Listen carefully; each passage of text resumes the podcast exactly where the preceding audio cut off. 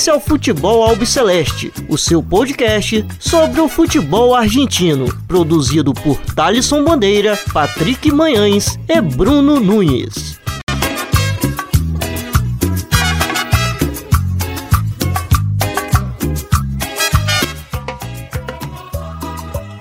Del clausura 2004, el doctor se va a mandar una de las suyas, sí, en el Monumental descorchaba una botella de champagne en el banco visitante, estudiantes visitaba River y el doctor sorprendía a todos, incluso hasta Baldassi que le pedía explicaciones, ahí está.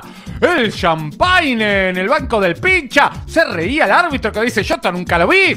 Traguito para el doctor que disfrutaba el espectáculo después de haber caído por goleada en la primera fecha ante el rojo, pero esto le traía problemas, claro. Bilardo no podía dar la charla en el entretiempo porque una fiscal actuó de oficio y claro, quería saber si esa botella contenía alcohol. ¿El ingreso de bebidas alcohólicas? No, señorita.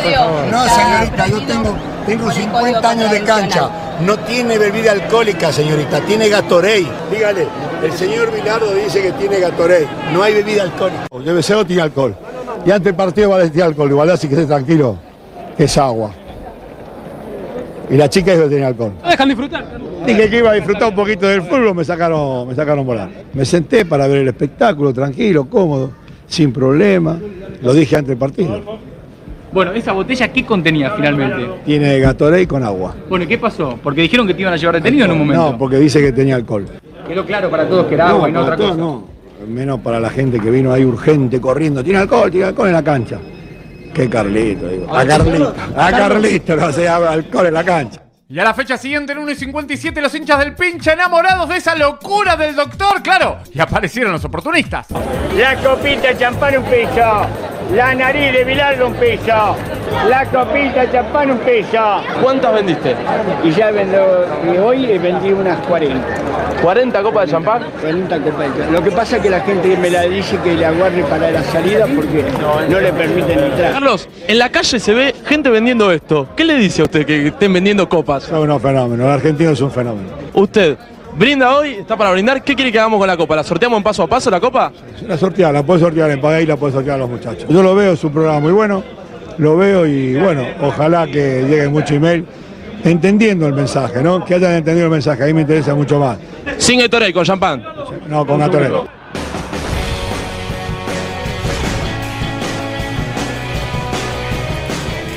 Una historia increíble, increíble. Solo del doctor Bilardo. Más rápido que cualquiera. Más rápido que cualquiera fueron a ver si tenía alcohol para darme una contravención y él ya lo había pensado. Salve, salve a todos vocês. Está começando agora mais um episódio do Futebol Albi Celeste. Vocês que devem ter percebido, a gente, logo depois da nossa vinheta, colocou um, um áudio bastante conhecido, né? De um vídeo bastante conhecido, que é o do Bilardo, quando treinava o Estudiantes da La Plata e foi visitar o River Plate no Monumental de Núñez e simplesmente abriu uma, uma champanhe no meio, no meio da partida e aí que ficou conhecido como Gatorade, né? Então, como essa semana foi aniversário dele, a gente é, se antes de começar para valer o, o episódio, vamos estar falando um pouquinho sobre o Bilardo. E bom, estou sempre na companhia do Patrick Manhãs e do Bruno Nuiz. E hoje a gente tem mais um convidado. Na semana, na semana passada a gente teve dois convidados e hoje a gente tem aqui o convidado que eu quero deixar para o Bruno Nuiz apresentar, porque os dois já se conhecem há algum tempo, já apresentam o programa juntos. E o Bruno já falou dele aqui outras vezes. Então, Bruno, é, como, como que você tá? E apresente o nosso convidado de hoje. Fala, Thalisson, estou muito bem. Espero que todos estejam se cuidando aí. E só para avisar que eu, eu fui o único que acertei o placar do Super Clássico. Né, Gonçalo e Vitão foram club- clubistas, então aproveitei isso e me dei bem. É, e gostaria também de bom, apresentar. Ah, um abraço para o Patrick Manhães, né, que também estava no último episódio. É, então sobrou apenas eu para ficar em cima do muro. E agora sim, apresentar a vocês o Douglas Muniz, é, meu compadre lá no Toma La Voz da Melami, podcast que a gente faz sobre o futebol sul-americano em geral, né, de todos os países da, da Comembol. E também é famoso pelas suas participações na Central 3, no Conexão Sudaca. Então seja bem-vindo, Douglas, e bora lá, bora lá, toca-lhe pau. Salve, salve, Bruno, Thalisson, Patrick, todos os ouvintes do Futebol Biceleste. Bom, estamos por aqui, agradecido demais pelo, pelo convite, pelo espaço. Vamos aí falar sobre futebol argentino e outras coisas mais nos programas de hoje. Afinal, teve super clássico, teve rodada e enfim, tem muita coisa para gente, a gente nos, para nos debruçarmos aqui por hoje. É isso, tem bastante coisa pra gente falar. E Patrick, como que você tá? Tá de volta? É, hoje já com, com o horário certo que a gente combinou? Tudo tranquilo? Saludo Thaleson, saludo Nunes, Douglas, pô, obrigado por estar aí participando, cara. E é, né, cara, aquele famoso horário que, que costumávamos é, gravar. É, tem muita coisa para contar, questão de super clássico, é, rodada que passou agora da, da, Libertadores também, com relação ao São Lourenço. Então vamos que vamos e para cima deles. Bora lá. É, primeiro, como falei, quero deixar aqui para vocês comentarem um pouco sobre o Bilardo, né? Já que essa semana é, foi o aniversário dele de 83 anos, é, campeão da Argentina é, no Mundial de 86 no México. É, quero que, que, vocês fiquem à vontade e falem é, suas opiniões sobre o, como é conhecido o doutor. É, primeiro Bruno, o Patrick, e depois é, a gente passa a bola para o Douglas falar mais um pouco sobre esse ídolo aí, é, não só da Argentina, mas como também do Estudiantes de La Plata. Eu tive uma coincidência essa semana, porque estava vendo vídeos no YouTube do Daniel Lobo Cordone, para quem não lembra é o Canidia Fake, né, que uma vez passou pelo Canidia. E do nada, assim, sabe quando você não tira o vídeo e continua no YouTube? Então, do nada começou um vídeo sobre o Bilardo, assim, aquelas. É, compilados, né? E eram compilados de, das superstições, e muitas eu não conhecia. E foi um dia antes do aniversário dele, isso que foi mais bizarro. E, e eu tava vendo e eu tava rindo muito, que ele mostraram uma cábala que ele tinha, né, como eles falam, né, superstição, que ele pegou, ele pegava todo o time, né, o banco de reservas e cruzava o túnel do, do time rival quando o time rival tava entrando em campo. Tipo, só pra ser chato, assim, cara bem é, peculiar, assim, no futebol. Muitos falam mal, muitos falam bem. É, acredito que eu fico um pouco em cima do muro. Obviamente ele não tinha. É, ele não era o cara mais correto, mas também era um personagem fantástico. É um personagem fantástico, apesar de estar há muito tempo longe do futebol. Como você já mostrou aí, o episódio do Gatorade. E lembrei agora do Vitão, né, que esteve no último programa, porque eu vi um vídeo do Maradona, é, Maradona no Sevilla, dirigido pelo Bilardo, contra o Tenerife do, é, do Valdano. Que, aliás, que era o... O assistente do Valdano era o Angel Capa, que o Vitão odeia, como todo mundo lembra, que ele falou horrores do, do Angel Capa. E, e, tinha uma certa imprensa espanhola botou, né? Tipo, ah, é menotismo contra o bilardismo, né? Porque o Valdano tinha um pouco desse estilo mais pra frente. E o Bilardo falou, não, é, eu já ganhei, tipo, esse jogo. tipo, não sei por que vocês estão perguntando isso. Isso não existe, né? É tanto é um jogo até bem especial, porque o Maradona ele recebe uma entrada mortal do Fernando Redondo e o juiz expulsa o Pizzi, né, o técnico do Racing, que também tá no Tenerife. e o Maradona no Tenerife, né? É, e o Maradona fica louco, ele fala assim: "Não, você tá louco de expulsar o Pizzi? Tem que expulsar o Redondo". Só que aí o que acontece? Ah, não, ele dá o um amarelo, aliás. Ele dá o um amarelo pro Pise. E aí o juiz, como o Maradona já tinha amarelo, e ele reclamou do amarelo, ele ganhou o vermelho. Ou seja, ele pediu para dar o amarelo pro Redondo e foi expulso, porque ele tinha dado errado. Então é essas Memórias do Dr. Bilardo, é sempre bom ver os vídeos dele. Então sugiro que você ponha Bilardo no YouTube e se divirta, né? Porque material não falta. É um personagem muito rico mesmo, né? A gente é, lê, ouve e até vê vídeos sobre muitas histórias dele. E é um personagem muito rico e também um, um cara muito inteligente que sabe bastante de futebol. Se a gente pegar, por exemplo, a época do Bilardo, não é à toa que ele tem uma escola, uma das principais, se não a principal escola da Argentina, com relação a métodos de, de aplicar suas ideias. E o Bilardo era, é, é, na verdade, considerado um mestre. Né? A gente tem que é, levar em consideração que ele é visto como um dos melhores analistas táticos, é, analistas é, ao adversário do século passado, porque o cara vivia futebol. É, tem diversas fotos dele que ele tinha estantes e mais estantes de fita VHS de, de adversário e sempre pensava em como anulá-los e ele estava sempre é, disposto a, a mostrar para os seus jogadores o que é, é, como se deve fazer, quando, de, quando deve fazer. Então o Bilardo não só é um cara com histórias tão engraçadas, até uma, algumas também de questão de proteção aos jogadores, né? O Nunes estava contando de algumas histórias.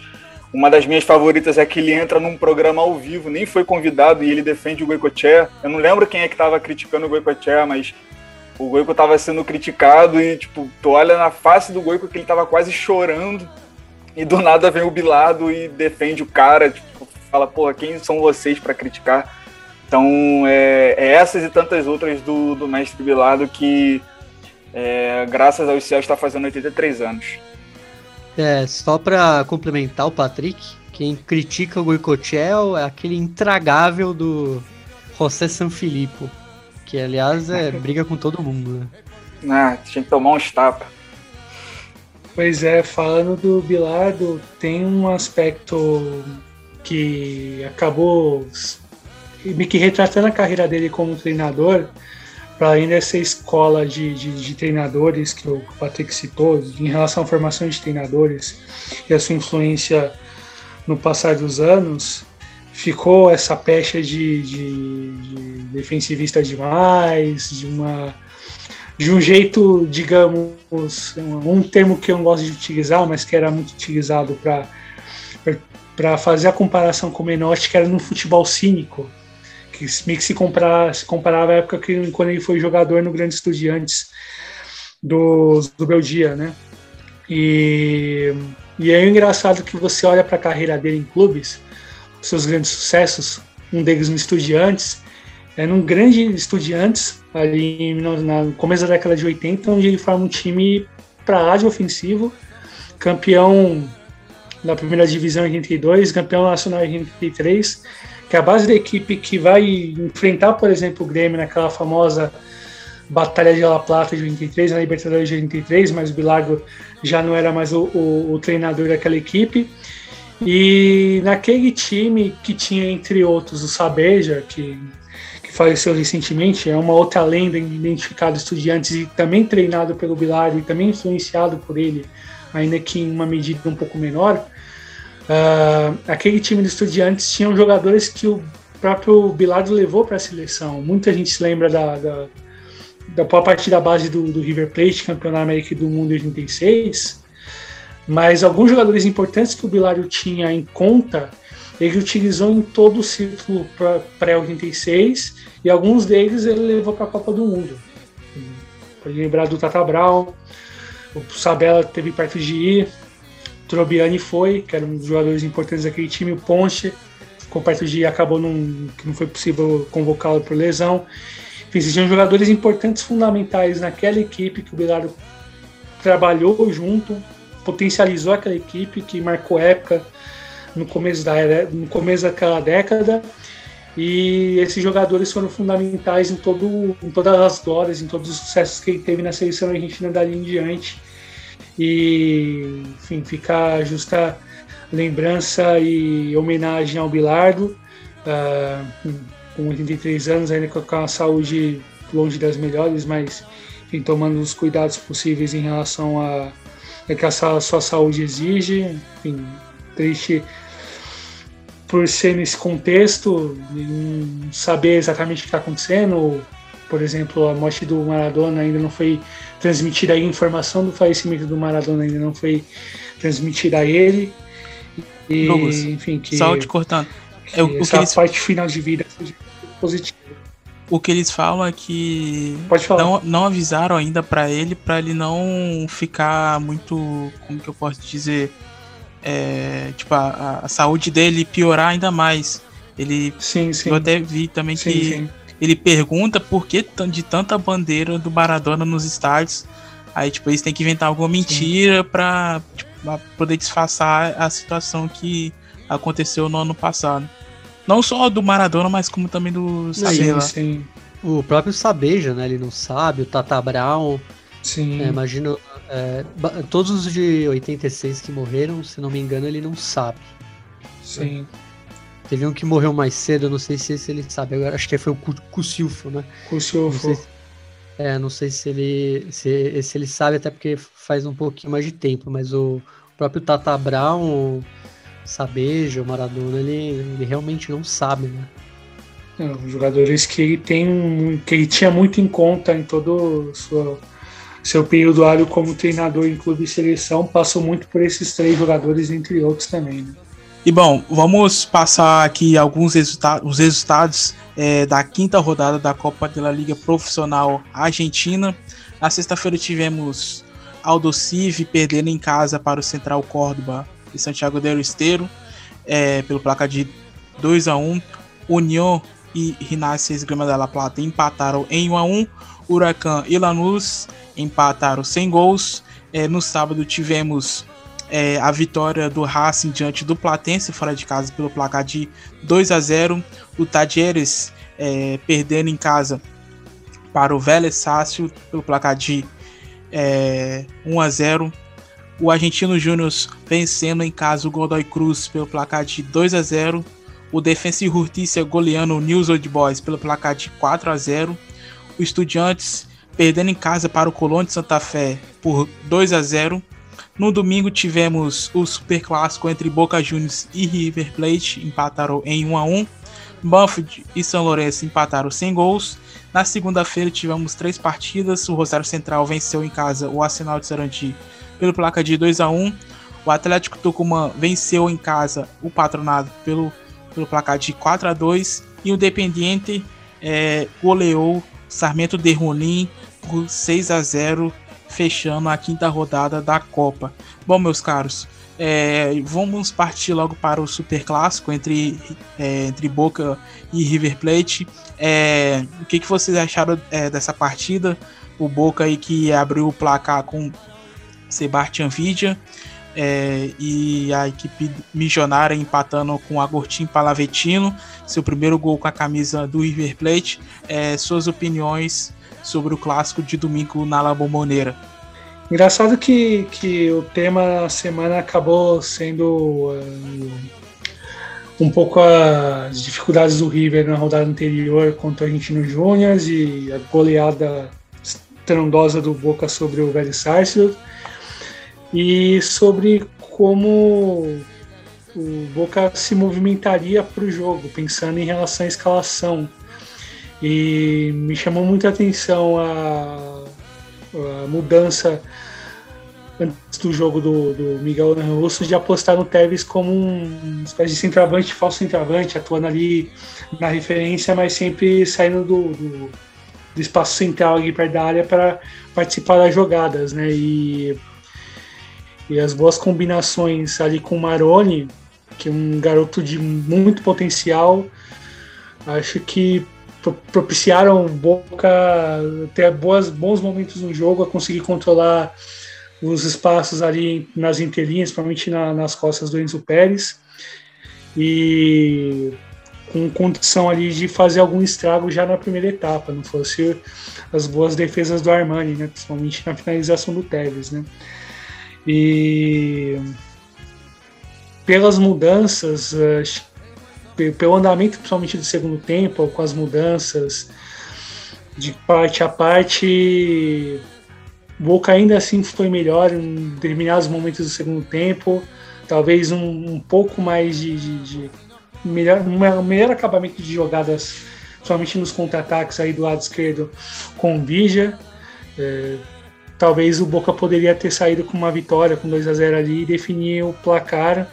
No final, ali acabou sofrendo com as mudanças que o River fez, a pressão final, o empate aí na segunda metade do segundo tempo com o Palavitino, que, enfim, um jogador para quem acompanha quem já acompanhava ele no Deportivo Cali sabia do que ele poderia, do que ele pode fazer e é um jogador que tem muita margem para crescer e desenvolver ainda mais na, com o trabalho do, do Gajardo.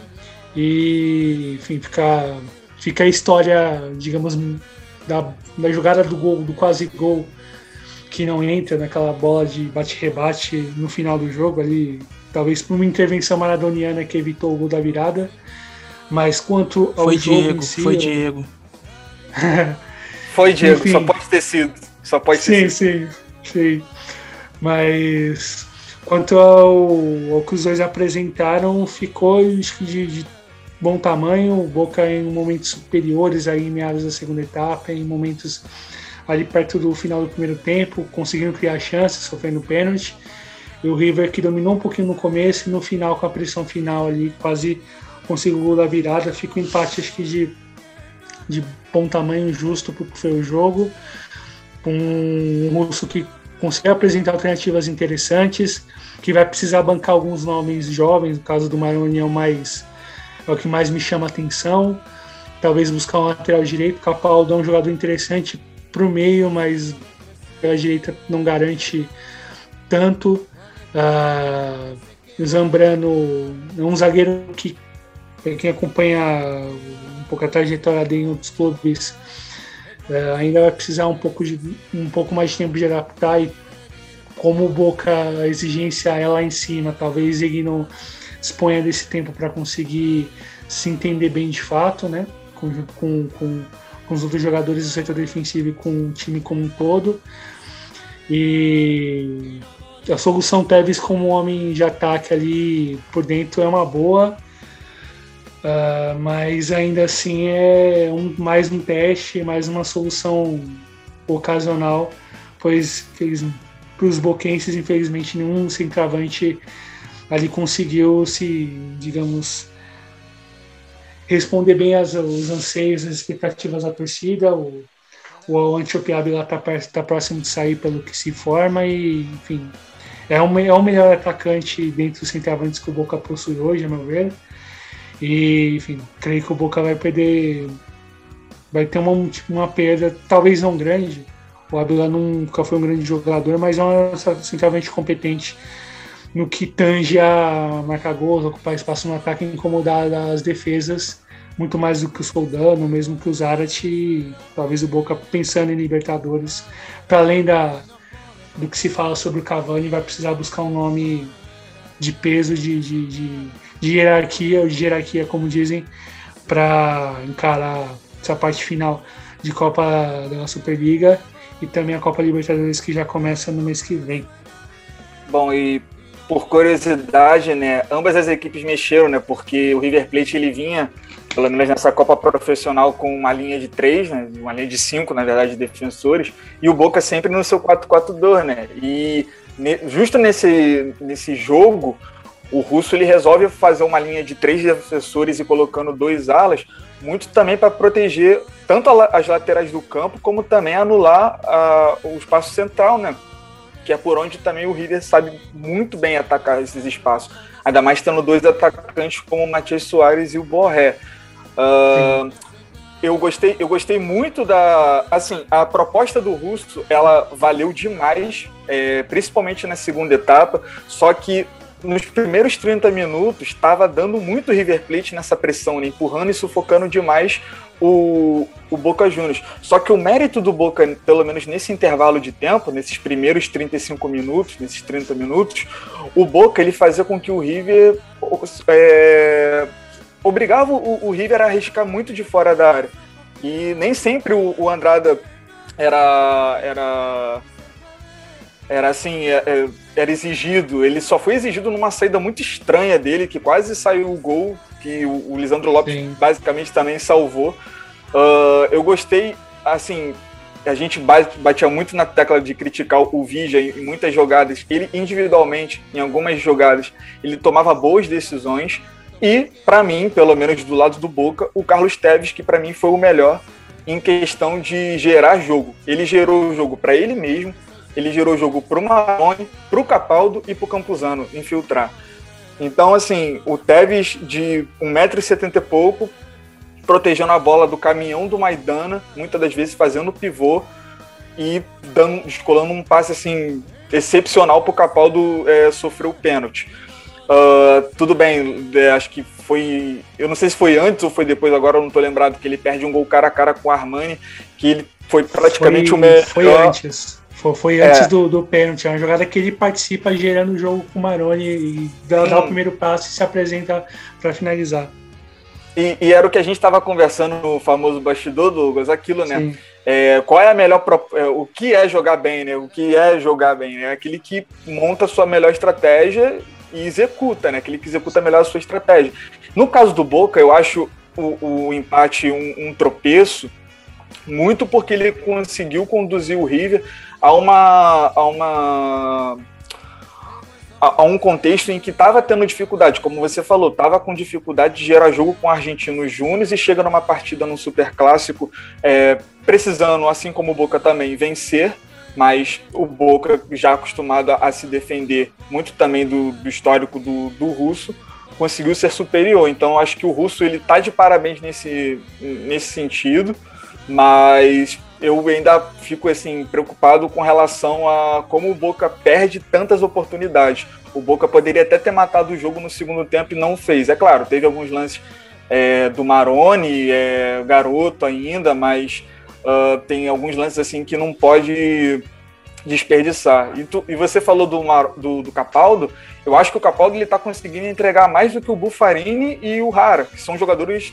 da posição. Então é algo que também precisa ficar atento à, à diretoria do Boca Juniors. E com, e com relação ao River, eu acho que não, tem muito o que falar que não seja a queda de desempenho. Acho que é, pelo fato do River Plate ter jogado é, mais jogos que o Boca e tantas outras equipes por ter é, chegado, chego na, na, nas fases finais da, da Libertadores, uh, ter, ter pouco tempo para descanso e já voltando já numa outra temporada, numa temporada que perdeu grandes referências e agora está chegando novos jogadores para serem essas referências que ainda estão adaptando.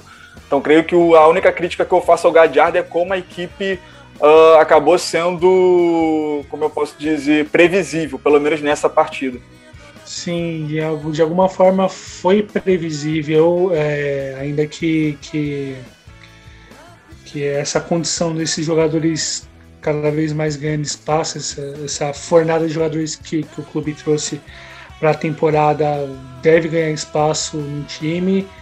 É, essa questão do, do, de uma fase de alguns nomes também é algo que pesa e que o Galhardo ainda vai ter tempo para burilar melhores escolhas em relação ao andamento das partidas com jovens da própria, das próprias categorias de base que recebem espaço com ele e que num contexto onde alguns jogadores importantes já são cada vez mais visados pelo, enfim, pelo mercado, por, por, times de outros países aqui do continente ou da, da Europa e vai precisar dessa respostas desses jovens cada vez mais pensando no desafio do torneio do Campeonato Argentino e também no que vai vir na, na Copa Libertadores e, e aposta muito com essa, com essa nova base, digamos assim, com o retorno de um, alguns outros experientes, mas principalmente com, com essa base nova que tem muito potencial e que deve, com tempo, com cuidado, com calma, devolver bastante ao clube. É, eu vou primeiro falar, acho que do pênalti, né? Paulo Dias foi muito atabalhoado ali no lance com o Tevez. Era um lance muito evitável, assim. Um pênalti bobo.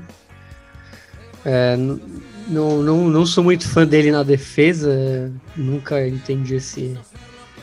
É, talvez essa mudança aí para zagueiro, já que ele surgiu como lateral direito. E é engraçado, e... Bruno, é engraçado, Bruno, só te interrompendo um pouco, Que você olha, na, na, por exemplo, nas informações da ficha dele e tem 1,80, mas a impressão dá, que dá é que ele é baixinho para ser zagueiro. É, então. Mas é, eu acho que não falo nem da, da altura, né? Porque.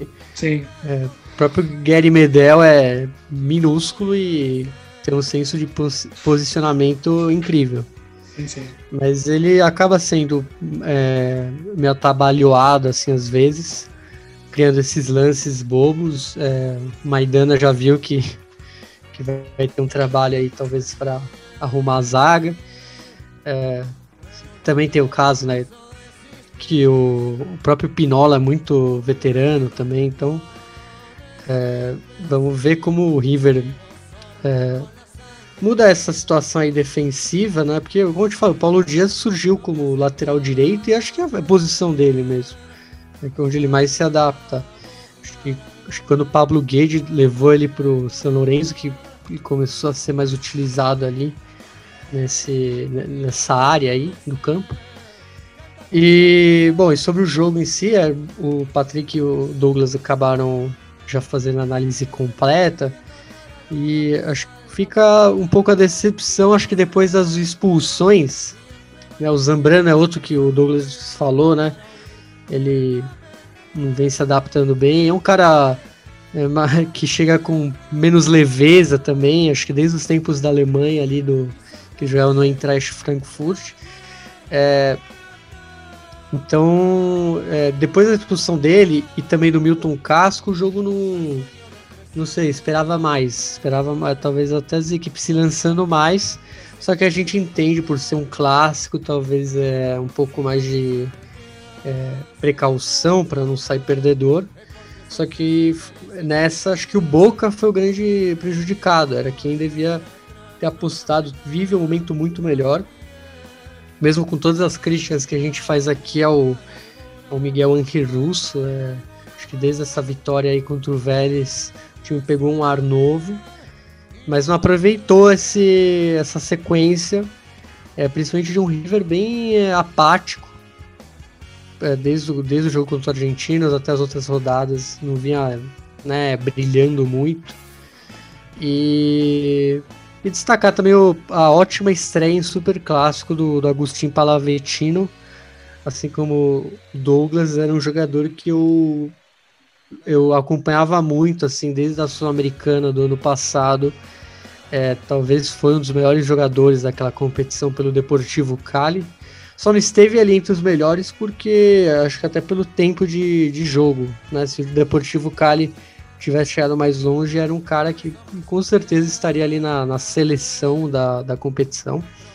Sim, então foi sim. o, o River acertou em cheio trazendo ele. É uma então, coisa também com relação ao jogo que a gente até esqueceu de dizer, né? É um Boca sem Cardona, né? Exatamente. Sempre é, bom lembrar esse detalhe, né? Que, que altera tudo no, não para além da questão tática, mas de posicionamento do meio, né? Talvez eu não o... acho.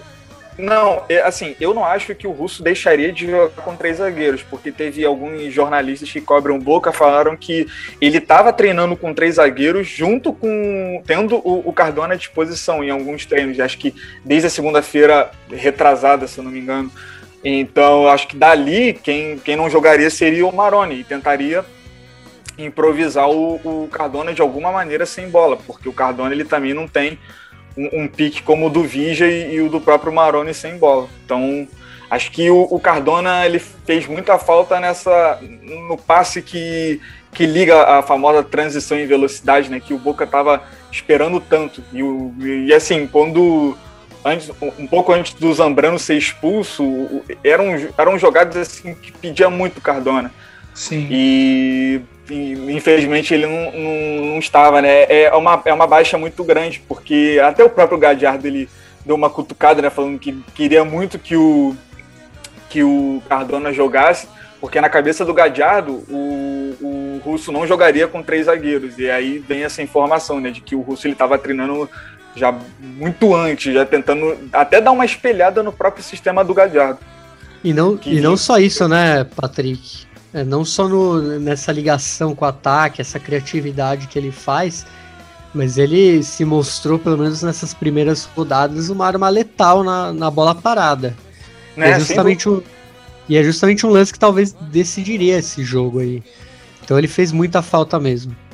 Tem um outro aspecto, e aí eu lanço a pergunta para o Patrick. Mas será que ele bancaria é, Teves e o Cardona na frente para meio que sacrificar o vídeo para correr para trás? Porque ia ser complicado é, obrigar o Cardona a ter que fazer o recuo de alguns metros junto com o Tevez no momento sem bola, né? Eu acho que dependeria muito também da disposição do Cardona se fizer ele como um segundo atacante e botar o, o, o Campuzano para vigiar o setor que tava, que seria do Maroni junto com o Nicolás Capaldo. Eu acho que seria algo bem conversado e bem trabalhado, porque assim, não dá para botar o Cardona e o Tevez é, correndo atrás de, de Carrascal e Matias Soares pelos lados. Então, creio que seria um esquema muito, muito, muito organizado, assim, organizado não, planejado para que, que o Cardona pudesse, para que o Cardona e o, e o Tevez pudessem ter um pouco de oxigênio quando recuperassem a bola. Seria um trabalho sem bola assim muito grande do, dos outros jogadores de linha, principalmente do, do Campuzano e do, do Campuzano vigiando junto com o Capaldo e, e o Fabra com, com o Vigia ou do próprio Treves, caso entrasse com Cardona, alternando um pouco o recuo, mais para ocupar o espaço quando a bola fosse retomada com o jogador mais à frente. A questão que fica é como fazer o encaixe com Cardona mais à frente, porque o Esqueloto tentou fazer, não deu uhum. certo porque o time funcionava com três atacantes, com, com dois pontas Sim. e um, um nove puro, na época com Benedetto uhum. e Pavon. É, nos melhores momentos do Cardona no Atlético Nacional foram sempre circulando por dentro, trabalhando atrás do atacante. E para você construir isso no, Bo no, no Boca, você ia ter que desmontar a ideia dos três zagueiros ou fazer alguma adaptação de algum jogador no meio ocupando a defesa, variando de três, pra, de três zagueiros para linha de quatro, que demandaria mais tempo e um ajuste um pouco mais complexo de fazer de cara para um clássico não seria mais aconselhável, acho eu.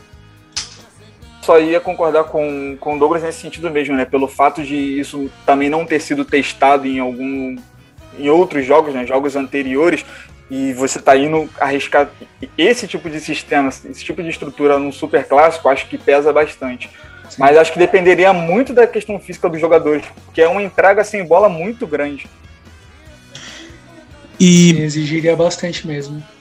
Bom, é um dos jogos que também foi bastante esperado nessa rodada, depois do, do clássico entre Boca e River, foi Estudiantes e Colón, duas equipes bastante interessantes é, de acompanhar nessa atual Copa da Liga. Estudiantes aí com, com esse time bastante é, bastante movimentado, né? Até, até esse momento, porque ninguém esperava é, que ia jogar dessa forma com Russos e Eliski. O Colom aí é, com Lapuga Rodrigues carregando esse time, é, fazendo, fazendo golaços, inclusive dois é, nessa vitória aí do Sabeleiro é, diante do, da equipe Pincharata.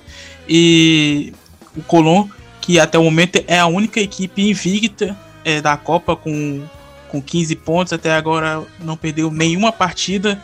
E, e Douglas, é, a gente vinha falando aqui nos últimos episódios, é, o, o, Bruno e o Patrick estavam destacando, é, destacando bastante esse time aí do Eduardo Domingues que ninguém esperava e agora é, é uma das surpresas é, da competição. Como que você vê é, esse Colom e como que você viu essa vitória aí do último sábado com, com, com dois golaços aí do Lapuga Rodrigues? Buenas, Capo. Falar do Puga Rodrigues, é, chovendo molhado pela capacidade técnica que ele possui. O, me lembro conversando com, com o Matias ali na, na reta final de 2019, aí na, nas fases finais da Sul-Americana e da Libertadores, pensando no prêmio Rei de América, ali, que, a, que é o país faz todos os anos, premiando os melhores jogadores do continente, a referência acaba sendo a Libertadores. Enfim, A gente pode discutir algumas, algumas escolhas, mas enfim, fica esse, esse, essa lembrança de que o prêmio acaba visando mais os campeões sul-americanos.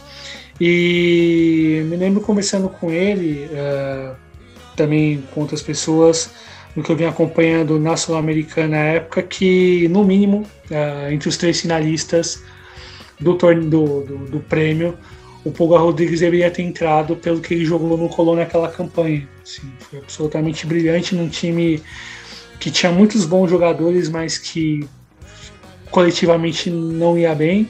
Enfim, afinal acabou comprovando isso e Rodrigues desfilava futebol em grande categoria, em grande nível. 2020 seguiu jogando muito bem, ainda que a campanha do Colón não tenha sido das melhores, tanto na parte final da última da Superliga que acabou em 20, quanto da Copa Diego Maradona. E agora na um trabalho tocado pelo Eduardo Domingues, com alguns jogadores que chegaram interessantes, o Paulo Goltz para portar experiência e hierarquia para a zaga, o próprio Gonzalo Piove, que jogou no Negredo ano passado, um bom volante, que chegou como nome importante para o meio de campo, uh, sem falar outros jogadores do, da própria base que se mantiveram. A manutenção do Pulga também foi importante para também para ser um jogador mais decisivo do time e com 36 anos você percebe quanto uh, ele estando bem fisicamente o time ganha muito, o time ganha muito em relação à, capacidade de decisão na frente. E comentar sobre esse momento do Colón passa por esse acerto coletivo que acaba potencializando o ótimo Pulga Rodrigues na frente, em destaque não só pelos gols, pelas jogadas, mas pela forma como ele encara o jogo. O Bruno comentou no último programa uh, que vocês gravaram que caso as eliminatórias acontecessem e não pudessem convocar os jogadores dos europeus, digamos assim, o meu 10 da Argentina seria o Pulga e pelo futebol que ele apresenta isso justifica bastante. E citando sobre o Pincha, sobre estudiantes, o bom começo de trabalho do Russo Zielinski, o, acerto com um, um time que talvez não não ameaçasse, não oferecesse grandes perspectivas à sua torcida, um, uma junção interessante com jogadores experientes, com outros novatos. Uh, destaque o retorno do Calterucci, um jogador interessante para o ataque do Pincha. E o bom trabalho que eles têm nas divisões de base. Enfim, fala-se muito num jovem chamado Dario Sarmiento, que observado por times de, da Europa, um jogador com grande potencial técnico, muito habilidoso. E enfim, mais uma comprovação de uma divisão de base que o Estudiantes possui, que é fundamental para o clube se manter em bom nível na primeira divisão, pode ajudar a retornar às competições grandes continentais nos próximos anos, passa por ele e também por um bom trabalho que o Zelinski é capaz de oferecer para o Pincha, enfim, acho que é um time que precisa ser olhado com atenção e que pode ir bem e pode ir longe nessa Copa da Liga. É, o e... Colom. Opa, não foi mal, só ia dizer que no caso do Colom, nessa temporada, só tomou um gol, que foi contra o Aldo Civi. Isso mostra também uma questão é, de organização defensiva também, né, de conseguir é, não levar tantos gols assim e conseguir acionar muitas das vezes o melhor jogador que é o Pulga Rodrigues, que encanta e encanta. Sim. É, e o, o Colom é, é aquilo lá, é, chega a ser uma surpresa até pelo até pelo que perdeu do ano passado, né? Perdeu grandes jogadores, é, o próprio Alex Vigo, que foi pro River Plate, né? O lateral direito, o Thomas Chancalay, que foi pro Racing, que eram peças muito fundamentais ali no Sabaleiro. E mesmo assim ele, é, claro, trouxe uma reposição e conseguiu tá surpreendendo, acho que até pela campanha, né? Não, nem empatou, né? Um time que só soube vencer, mas cinco muito jogos, pelo cinco vitórias. E muito pelo Pulga, né? O Pulga, o Pulga tá em ele é que nem o vinho, né? Ele vai envelhecendo e fica cada vez melhor. é, tá fazendo chover né, nesse campeonato e né, só ver os gols que ele fez contra os estudiantes, é, que aliás era um dos meus times favoritos até o momento, desse, né, a La Russoneta, como a gente apelidou aqui, como é conhecida. É, só que ela descarrilou, né? É, mas é isso, um, acho que é apenas um tropeço de um bom trabalho aí que o Zelinski vem fazendo. Como bato na tecla, é, o Zelinski era o encaixe perfeito né, para o Pintiarato, né? A filosofia, o jeito de jogar. Então é isso, vamos ver se o Colom segue nesse, nessa guinada, se ele, não, se ele não vai estagnar aí no, no decorrer. É, o Eduardo Domingues é um técnico que teve bons trabalhos né, até no, no Huracan, ele foi é, finalista da Copa Argentina, ele foi campeão da Copa Argentina. Sim. Naquele elenco que tinha o Edson Pucci, o Marcos Dias, né? O, pô, bons jogadores que One Shop Ávila. One Shop Ávila, é. Uma boa geração do, do, lá no que surgiu no, no Parque Patrício, que se não me engano foi até, se eu não me lembro, eu, eu tô na dúvida se ele também foi o técnico da semifinal da Sul-Americana, da final da Sul-Americana contra o Santa Fé. Mas eu acho que, se não me engano, era a mesma a mesma geração. É, então, é, vamos ver se ele mantém isso. É, o Colom realmente está tá alcançando coisas interessantes aí. A gente não imaginava e vem sendo um time forte aí para lutar pelo, pelo título, talvez dessa Copa. E é um Colom num grupo que tá ele como líder, Estudiante, Central Córdoba, Banfield no, no G4. Que fora do G4 tem Racing, Racing River e Rosário Central. Então, assim, é um feito muito grande. É claro que o Colón ainda não enfrentou é, é, essas equipes, os estudiantes também uh, tropeça ali e tudo mais, mas é, eu acho que a gente tem que valorizar muito, né? Esses dois trabalhos que a gente está falando aqui agora, que estão o Zelinski um pouco mais um pouco mais agora, né? um pouco mais cedo, mas também o trabalho do Sanguinete, né? Com relação ao, ao Banfield, que hora ou outra ele também surpreende bastante. Eu, eu queria só confirmar que o Eduardo Domingues foi o técnico da, do Huracan, finalista da Sul-Americana, finalista da Sul-Americana 2015 contra o Santa Fé. Então, desde aquela época ele tem bons trabalhos. Era o que eu ia comentar também, aproveitando esse embalo. Santa Fé que contava em suas fileiras com um grande Hermina na, na, na zaga, debulhando na defesa, e na frente um reserva chamado Miguel Borja. E bom, é, depois da derrota sofrida do News Old Boys, é, o, os leprosos aí anunciaram a saída do Frank Kudel, que já estava definido, então é, a goleada sofrida diante do Defensivo Urtícia foi a última partida dele é, diante do clube Rosarino, e quem chegou para o lugar dele foi o Monoburgos, é, ex-auxiliar do Cholo Simeone no Atlético de Madrid, anos é, já, já com, com o argentino. É, e agora tem essa sua segunda experiência como treinador e a primeira experiência como treinador na Argentina, porque ele já treinou um clube na Espanha. Então, como que vocês é, vê essa chegada aí do, do? É, chegou, chegou essa semana, foi apresentado hoje, é, estilo europeu na coletiva de imprensa, é. o, o o backdrop caindo na cabeça dele.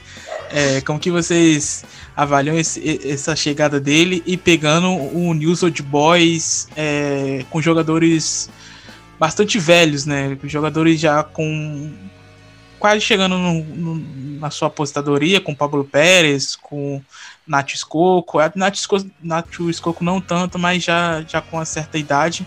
É, Max Rodrigues, enfim, outros jogadores já, já que fizeram história com o News Old Boys e que retornaram para essa temporada. É, o Mono. É, você falou do estilo europeu, eu achei engraçado que caiu o backdrop nas costas dele e ele fingiu que não aconteceu nada, né? Ele falou, ah não, tá tranquilo. E. Ah, ele chega com uma ao mesmo tempo que ele chega meio sem pressão por conta de ser quase um novato como técnico, ele também tem muita pressão por fazer parte de um, uma era vencedora no Atlético de Madrid. Ele é um cara que tem o know-how assim de saber o que é vencer grandes competições. Então vamos ver se ele traz o que ele fala que a estrutura europeia, mas estrutura tática é, e usar mais a canteira do Nils, que é tão famosa, para renovar esse plantel aí velho, né? Velho. Claro, já foram bons jogadores, mas hoje em dia tem caras ali que não aguentam correr mais, né? E tanto veterano, a, a, o físico cobra caro e é o que a gente vê no, nos últimos jogos aí da, da era Kudel. Então é isso, é uma expectativa, mas com e, o pé no freio. Né? E, e, Bruno, é, ele treinou o Carabanchel em 2011 é, da Espanha e depois aí virou é, auxiliar do, do Cholo Simeone. E antes de passar para o Douglas falar melhor sobre ele, na Argentina ele atuou é, no Ferro Caiu Oeste e no River Plate, que é, ele já deu algumas entrevistas que tem um desejo de, de treinar o clube milionário. É, falar do Burgos, é, a gente lembra, quem é um pouco mais velho, digamos assim, lembra ele como goleiro do River e a sua passagem no futebol espanhol, ali na reta final da carreira. E trabalhando junto com, com o Simeone todos esses anos e todo com todas as trocas, o aprendizado for, serão fundamentais para a carreira fundamentais para a carreira do, do Brooks que se inicia. É, pegar esse desafio do Nils na condição que o time está na tabela, com apenas um ponto conquistado, um time jogando mal, com um elenco extremamente desequilibrado em relação à, faixa etária, de pensar assim, de, de, de volume de jogadores em relação às suas, suas idades, e como isso se apresenta em campo, equacionar todas essas questões é o grande desafio para o Mono. Vai se exigir naturalmente um, uma atenção e espaço maior para os jogadores da canteira.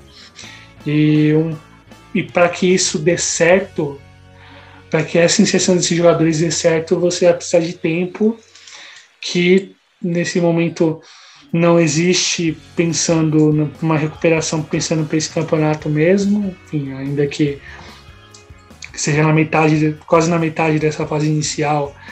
É, é pouco crível que o, que o, que o News consiga ter uma recuperação e de repente brigar por alguma das vagas. Fica mais para somar os pontos necessários para acumular uma distância maior em relação aos promédios que podem custar caro daqui em diante. E todo o plantel do, do, do, do lepros, do, dos leprosos é. Você citou no Maxi Rodrigues, o próprio Nath Escoco com 35 anos, o retorno do Beluski com 37, uh, Pablo Pérez com 35, Cristaldo com 32, Mauro Formica com 32, enfim, é um elenco com muito, muita gente que já passou a sua, o seu auge há algum tempo, que fisicamente não conseguem responder o que o jogo exige. É, talvez não, não todo mundo junto, de forma alguma, eles não conseguem responder. É, talvez a escolha do Burgos vai passar em relação a nomes, a, a poupar alguns desses nomes e utilizar pontualmente, aí vai ser, o trabalho vai ser administrar esse grupo e tempo de jogo para esses jogadores para que não haja problemas pensando do restante da competição e conseguir equacionar tudo isso no sua primeira, na sua primeira experiência de mais peso num clube importante da Argentina e fico curioso para ver como isso vai se dar.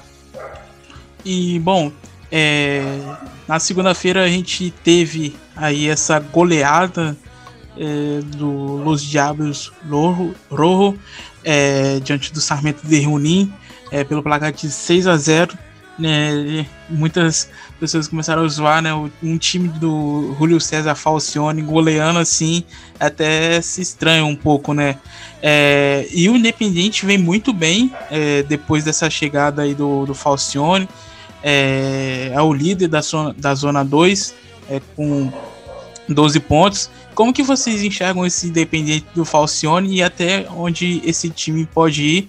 É, a equipe que é, venceu com dois gols do é, Silvio Romero, é, do Menezes e do Palácio, é, Palácios. Então, quero saber de vocês como que vocês enxergam aí esse time do Julio César Falcione, é, esse trabalho dele até o momento no Independente. Ficou, ficaram muitas dúvidas em relação à chegada do Falcione no clube, por conta das não só da sua identificação com o Banfield e todo o tempo de trabalho que acumulou por lá, mas também o peso dos problemas de saúde que ele teve recentemente, que quase causaram a aposentadoria dele. Imaginava que, que ele aposentaria, aposentaria no próprio Banfield. E assumindo o trabalho no, no Independiente, com, com, algumas mudanças no elenco, uh, após a saída do Lucas Pucineri.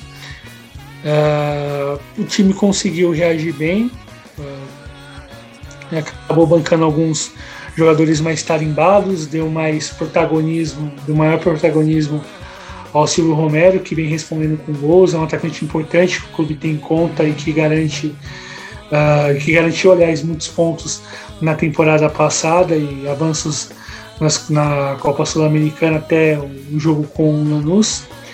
O, o, elenco, o elenco não é ruim, a meu ver, como enfim, chegaram a comentar uh, nos jornais, os periódicos argentinos em relação a até, que, até onde o Independiente pode ir. Eu acho que, que o começo de, campo, começo de campeonato oferece algumas respostas, uh, porque o, o elenco tem bons jogadores, o, tra o trabalho que começa com o Falcione dá sinais positivos, ainda que ele vai precisar garantir mais espaço a jovens jogadores, mas com o elenco que tem dá para ir bem, dá para ir avançar na competição nacional, ainda que não desponte como candidato de fato ao título, mas tem uma equipe que não dá para descartar inteiramente e goleada mais pro, pelo, pelo inusitado, considerando a forma como como o Falcione pensa as equipes, enfim, o time tem 10 gols em 5 jogos, sendo que desses 10 gols, 6 foram num jogo só. Isso chama muita atenção mas pela forma como o time jogou contra o Sarmiento, ainda que o próprio Sarmiento não esteja bem na competição, não demonstra de brigar lá em cima, foi positivo, oferece coisas interessantes pensando para o decorrer do ano. E com bons jogadores que tem, com um trabalho acertado, com, com um time bem ajeitado, dá para avançar bem na competição, ainda que não a gente não conseguir chegar nele é uma força mesmo capaz de disputar o título contra Boca Juniors ou River ou, ou outro adversário que possa surgir com potencial de disputar lá em cima. É, o falcionismo, né? É, é, inexplicável, né? Porque acho que do mesmo jeito que ele fez 6 a 0 é até engraçado a gente ver, por tudo que o Douglas falou, ele dá esse refresco na carreira dele por conta do. Ah, desse. É, ele ficou muito tempo no Banfield, como o Douglas falou, e com cargos é, diretivos, né? Ele não, ele não tava ali na beira do armado. E acho que isso explica muito como surpreende, assim, porque a gente já imaginava ele numa numa ladeira, assim, vamos dizer assim, já pro fim da, da carreira. E ele pega esse time que, que tava em maus lençóis aí com o Lucas Pucineri sofrendo muito. Conseguiu dar, sei lá, dar uma esperança ao torcedor roxo. Então vamos ver no que dá. Tem caras que que não tem o que explicar, né? Caras, o cara encaixa e empolga. A gente viu com o Abel Braga aqui mesmo no Brasil. Acho que dá até para fazer um pouco do paralelo com o Falcione que era um cara já desacreditado e vem fazer, fez um ótimo trabalho. Então vamos ver até onde chega aí o esse Rojo, que como o Douglas falou, tem ótimos jogadores. Né? O Silvio Romero é um bom atacante, não só ele como o, o resto do plantel. não é um time fraco, assim. Então, realmente, vamos ver se consegue pegar talvez alguma vaguinha aí, um, um, uma decisão, quem sabe, né? Nunca se sabe. E o Independente que tem emprestado o Brian Romero, né? Então, o Brian Romero que tá jogando muito bem no Defensa e Justiça e o Silvio Romero fazendo gols importantes no, no Independente, tá bem servido de atacante.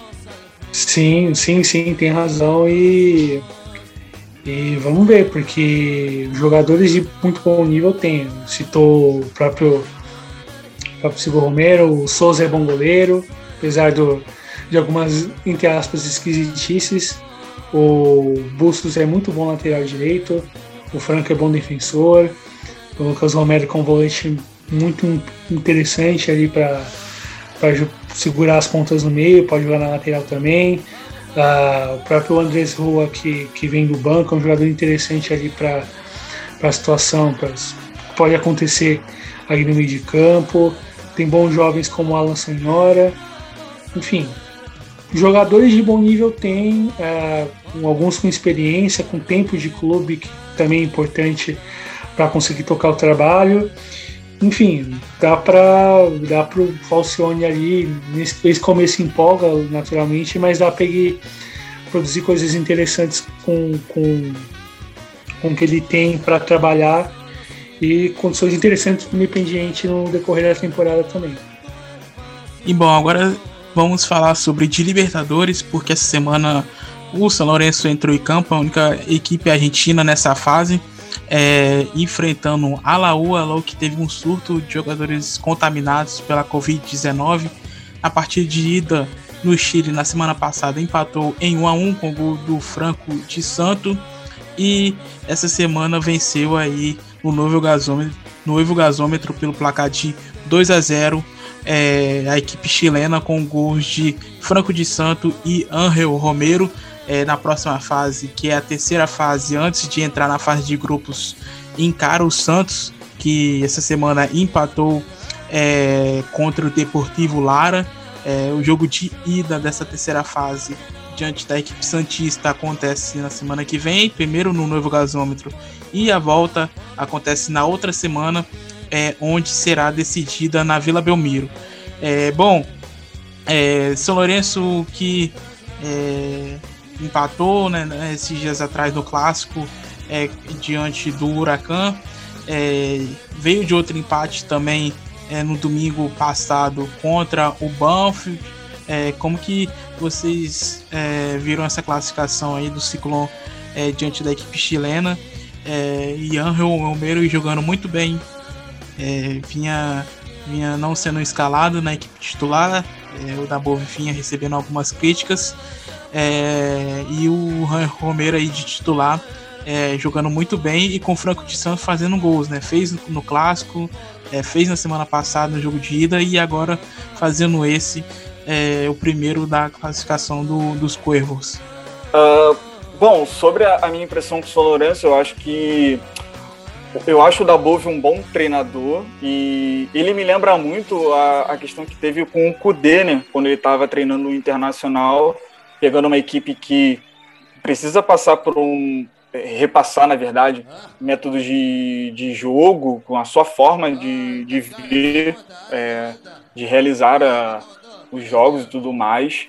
Uh, com relação a essa bucha de ter que jogar partidas de pré-libertadores e ainda dividir é, partidas ainda de campeonato local, que são assim, intervalo de tempo tão pequenos, e o Dabov já falou várias vezes que não conhece muito bem a equipe, mas destacar, sim, é, pelo menos no jogo de volta, o que foi contra a Universidade do Chile, né, que foi um São Lourenço muito bom, com o Angel Romero como um segundo atacante assim espetacular, é, o Juan Ramírez também pelas pontas, os laterais Marcelo Herrera e Gabriel Rojas também se apresentando, e o Franco de Santo, assim, fazendo gols, sabe? Coisa que ele não é muito bem lembrado na, nas últimas passagens de, de, outros clubes, principalmente a, o torcedor vai lembrar aí do Atlético Mineiro.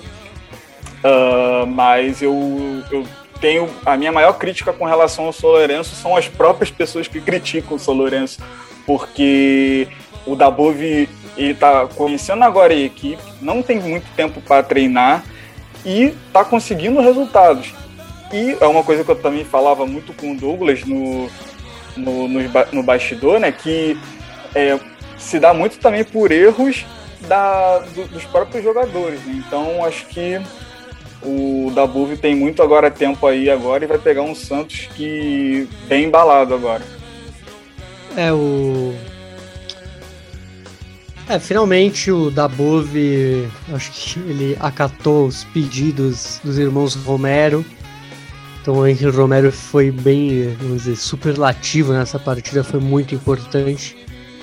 Mas é bom a gente também tirar um pouco do, da glória, assim, porque muitos pintaram esse jogo como um dos mais equilibrados aí dessa fase, duas equipes com nome, mas eram duas equipes que chegavam em péssima fase.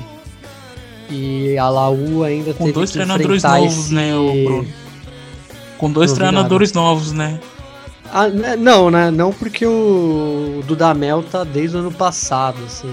É claro que ele é um trabalho curto, né? Um trabalho bem curto dele, não, é, não chegou a completar. Não sei se chegou a completar seis meses, duvido. Mas é um cara que ainda tá sofrendo muito aí pra, pra, vamos dizer, engrenar com esse time. E ainda teve os casos de Covid, né? Teve que jogar com uma defesa basicamente sub-20, que acabou talvez facilitando um pouco pro São Lourenço. É... Então é isso, fica aí o talvez o alerta aí próximo jogo contra o Santos. O Santos também não vem em grande fase, então acaba talvez se equiparando, assim como se equiparou esse duelo. Mas é isso, o São Lourenço ainda não, é, não empolga, mas mostra que dá para ser um time melhor, né? É, o de Santo tá em, em racha, né? On fire, como dizem. É, lembra o de Santo que, aliás, surgiu no Chile, né? No Audax italiano. E soube fazer muitos gols. Então acho que esse jogo contra a Laú, ele se lembrou aí da época em que ele brilhava ali em La Florida. Já que ele era um ele não fez nem a base na Argentina, né? Ele foi direto para o Chile e de lá ele foi para a Europa e o San Lourenço acaba sendo a primeira oportunidade dele, né, no futebol argentino, de fato.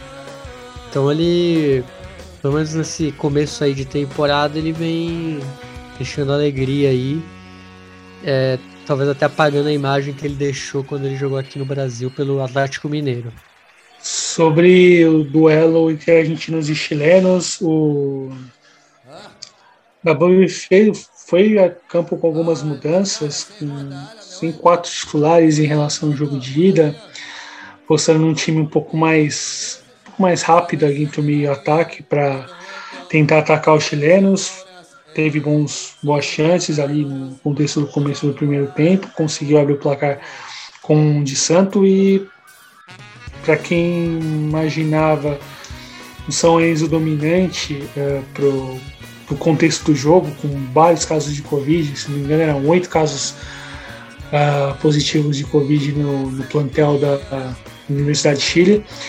E não aconteceu essa, esse domínio que se esperava, os, os dos os cabros, né, como dizem lá no Chile, da universidade conseguiram fazer um jogo muito digno ali de, de incomodar o São Lourenço. Teve um lance ali que, que pareceu ser pênalti ali no, no momento do jogo, ali no primeiro tempo ainda. E a vitória ajuda a desafogar um pouco a pressão para cima do, do treinador, uh, dá um pouco de moral nesse começo turbulento de, de campanha, né? E a gente olha para o plantel do São Lourenço, você tem bons jogadores ali, tem boas aquisições nessa, nessa janela, esse tempo aí de parada, que o clube buscou jogadores para preparar, para se preparar bem para Libertadores e para a competição nacional. E com tempo, com calma, os resultados devem vir.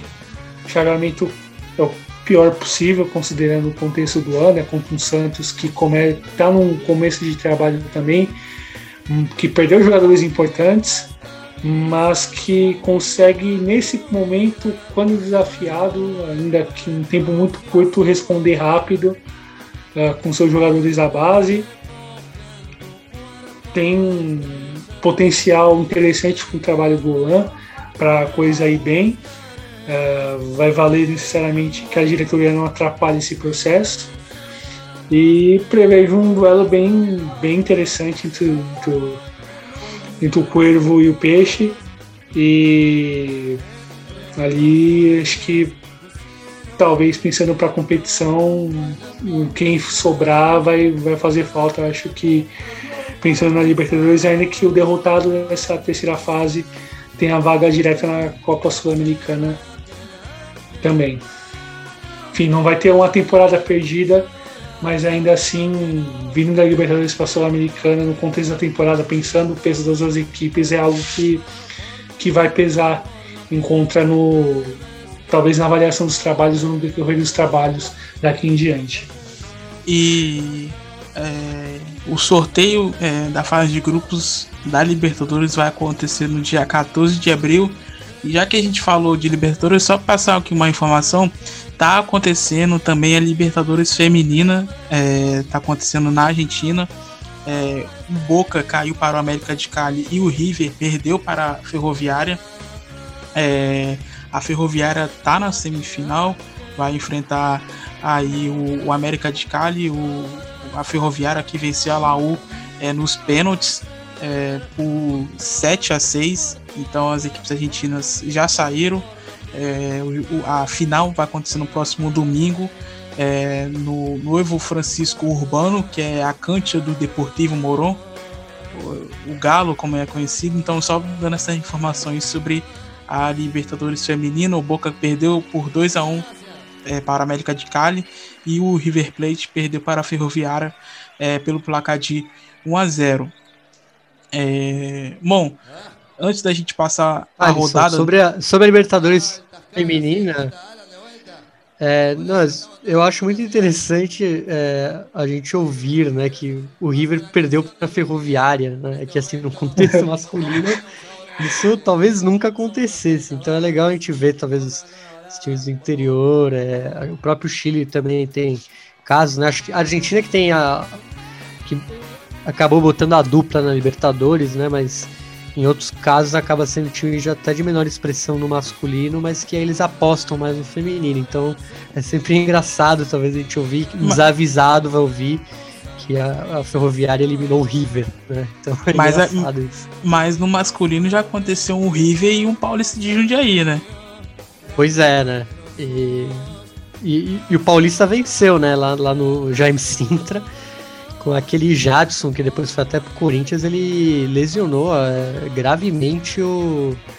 Eu não lembro quem, foi o, foi o lateral do River.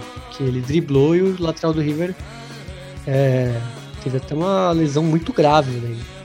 Então acontece, mas é mais raro, né, Thais? Antes da gente passar aqui para os jogos da próxima rodada, sexta rodada da Copa da Liga Profissional, é só passar aqui o, os resultados é, da Copa Argentina que aconteceu essa semana. O, o Colón perdeu é, para o Argentino Júnior, aí Gabriel Milito conquistando a sua terceira vitória seguida no comando do Pitch de La Partenal e já está na próxima fase.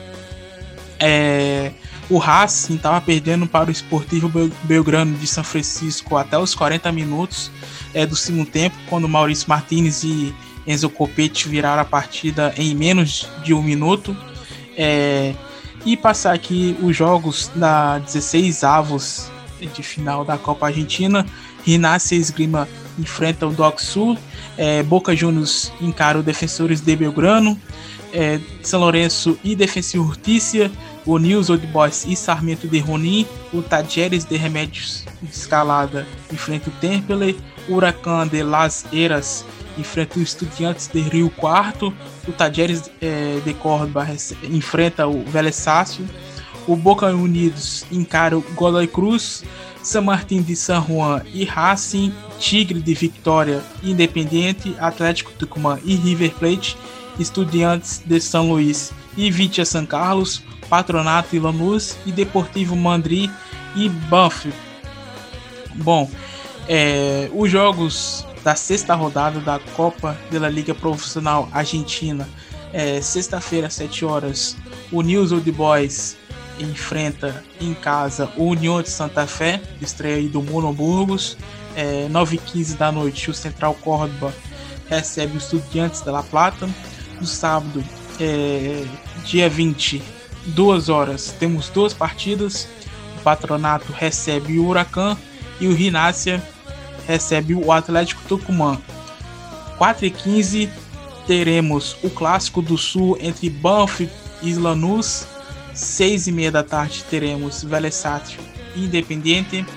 É, Para fechar o sábado, 9 e meia da noite, o Huracan recebe o River Plate. No domingo, dia 21, 2 horas da tarde, temos Sarmento de Ronin recebendo um Defensa e Justiça. É, 4 e 15 da tarde, o Colón e o Rosário Central. 6 e meia da noite teremos São Lourenço e Aldo Civi. E para fechar o domingo, Boca Juniors recebe o Tajeres às 9 horas da noite na La Bombonera.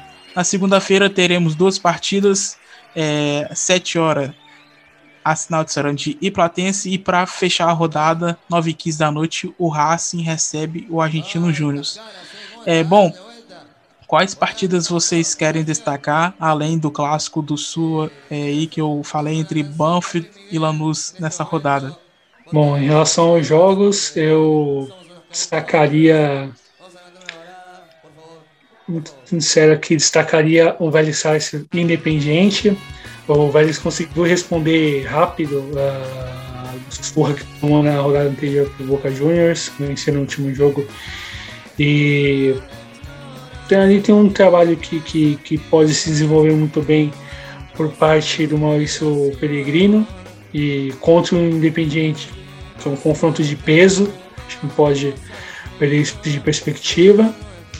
E duelo entre Colón e Rosário Central pelo começo de trabalho do Kili Gonzalez treinando Canaja, ainda que os resultados e o andamento não sejam nos melhores, ainda assim, mas é um cara identificado com um clube que pode trazer coisas positivas contra um Colón que vem embaladíssimo na liderança da Zona 1. Acho que esses dois jogos eu destacaria com mais com maior atenção para quem está ouvindo, para quem se interessa, para quem quer acompanhar.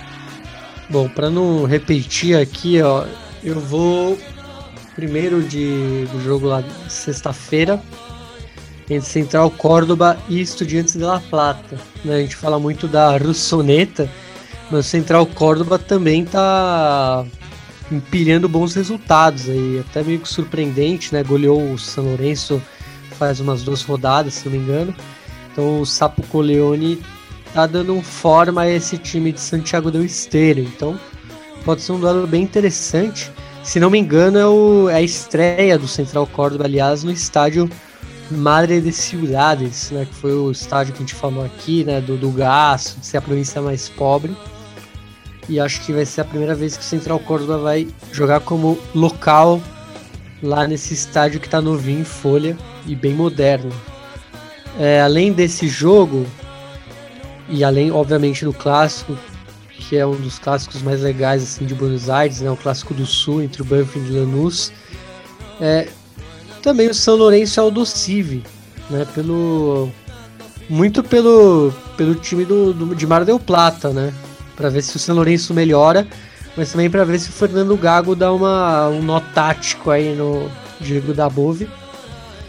Então eu pego esses dois jogos aí para como sugestão. E além disso, Thalisson falar que o Huracan tá sem técnico, né? O Israel Damonte foi demitido e tudo indica que o Kudelka, que estava no News, vai assumir o banco lá do Quemeiro. É isso aí mesmo, Bruno. Informação que surgiu nessas últimas horas aí do dia. É, Israel Damonte que logo que se aposentou, já assumiu aí, o posto de, de treinador do Quemeiro. E parece que ele já até se, se despediu já do elenco. E só não, não sei se já fez algum anúncio oficial ainda através de suas redes sociais.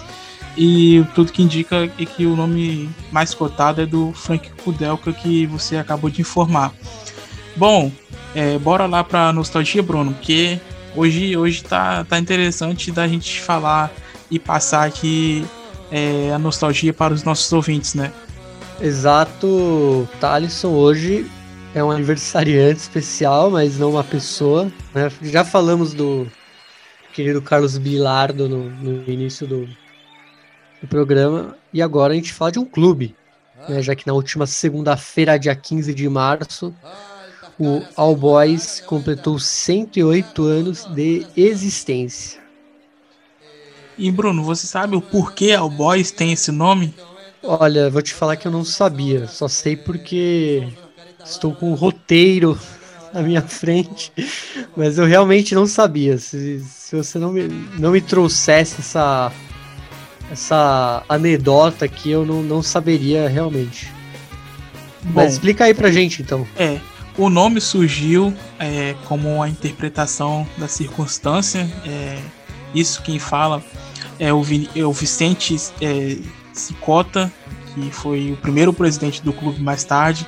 Ele fala que éramos todos meninos, só não falamos é, na nossa língua, seguindo uma, é, uma tendência de chamar é, instituições como nome, como nome inglês. Então, por isso surgiu esse nome All Boys e é, um dos principais ídolos da história do All Boys é Pepe Romero, que eternizou seu nome é, no clube como jogador e treinador, como TD. Pepe tem quase 400 jogos no comando do clube de Floresta. E em 2007, na temporada 2007-2008, é, Pepe retornou para o clube como treinador e conquistou a B Metropolitana com números impressionantes: 25 vitórias, 10 empates, 10 empates e 5 derrotas, com 69 gols a favor e 29 gols sofridos, além de fazer 15 pontos de diferença é, do segundo colocado, o Deportivo Melo, Bruno. É, e com a base formada do time campeão, o Pepe e os índias do All Boys tinham outro objetivo, que era voltar à primeira divisão depois de 30 anos. E no embalo do cântico Outra vez em primeira Van a Papá, da versão uma versão né, de Impossível da banda Cajerreiros, a enteada e negra empurrou o time naquela promoção diante do Rosário Central.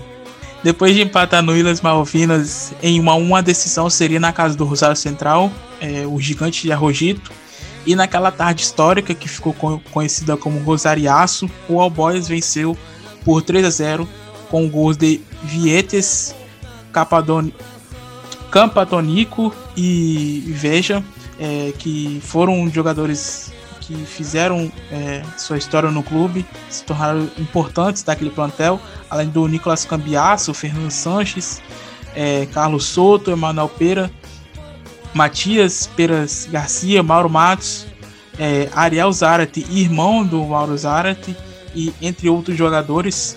É, e em 2012, Pepe ganhou uma estátua após torcedores e sócios do clube colaborarem para fazer uma homenagem ao treinador que mais vezes comandou o clube é, é, como, como TD. E Bruno, o que, que a gente vai escutar aqui agora? A narração daquela partida histórica para, para o, o All Boys, né?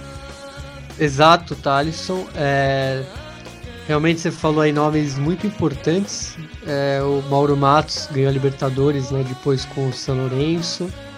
É, o próprio Mariano Campodônico era um destaque é, ofensivo. Matias Pérez Garcia também era um, um 10 ali.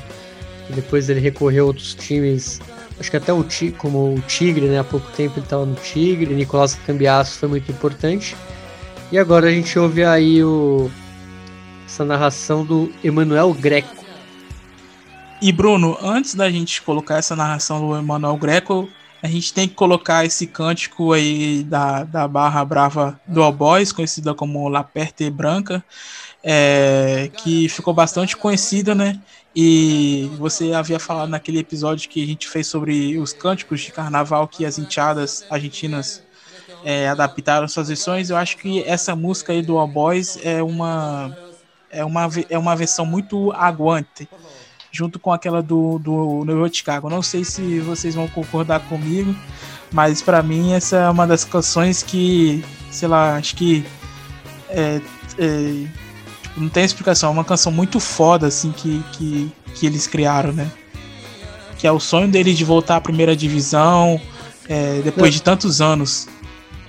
E você falou do Ariel Sarat, que é irmão do Mauro, e o, a gente falou do goleiro, né? O Nicolás Cambiasso, que é irmã, irmão do Esteban Cambiasso, né? Do, do jogador mesmo da, da, seleção argentina, Real Madrid, é, futebol italiano e etc. Então também é outro consagrado aí. E antes da gente colocar para definir a narração, é, tem o irmão do Mauro, né? Que é, quando ele, quando o, Mauro, quando o Mauro veio, é, foi para o Boca no caso, é, o Ariel ficou muito puto com ele porque ele falou assim que o Mauro Zanetti havia traído a família, é, que a, a família já havia mais de 30 anos dedicado ao Vélez, então o Mauro foi de ídolo a, a Judas, e principalmente naquele jogo que ele retorna ao José Amalfitani é, para enfrentar o, o Vélez. Então o irmão dele estava contra ele, a família dele estava contra ele e tava todo mundo contra ele e tipo assim, ele de ídolo foi ser o mais detestado assim para praticamente da torcida do, do Vélez.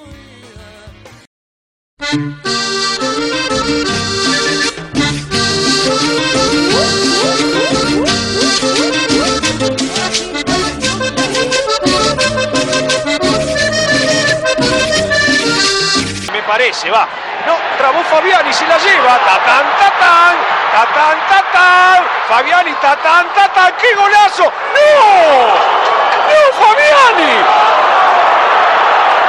No se puede ¡Era el gol de la fecha, Gamboa! No se puede creer.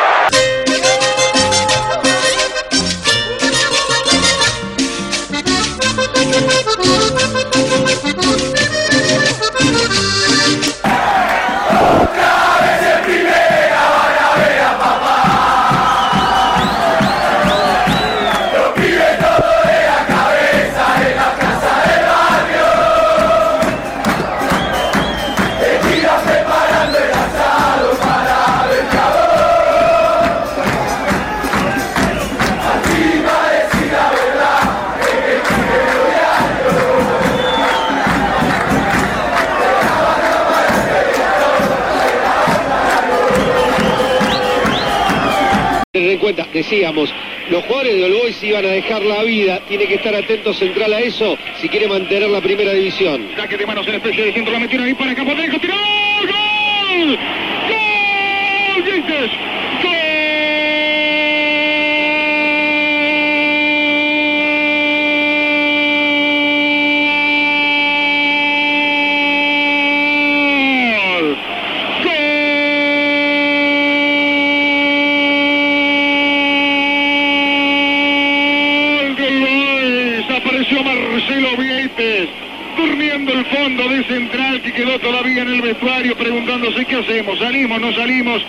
Saque de manos por la derecha en especie de centro, pusieron el cuerpo bien, la dijeron para Vieites en especie de media tijera, se dio vuelta, le pegó con pierna zurda por arriba de Galíndez que creo tuvo algo de responsabilidad porque no estaba ubicado en el sector ideal de su arco.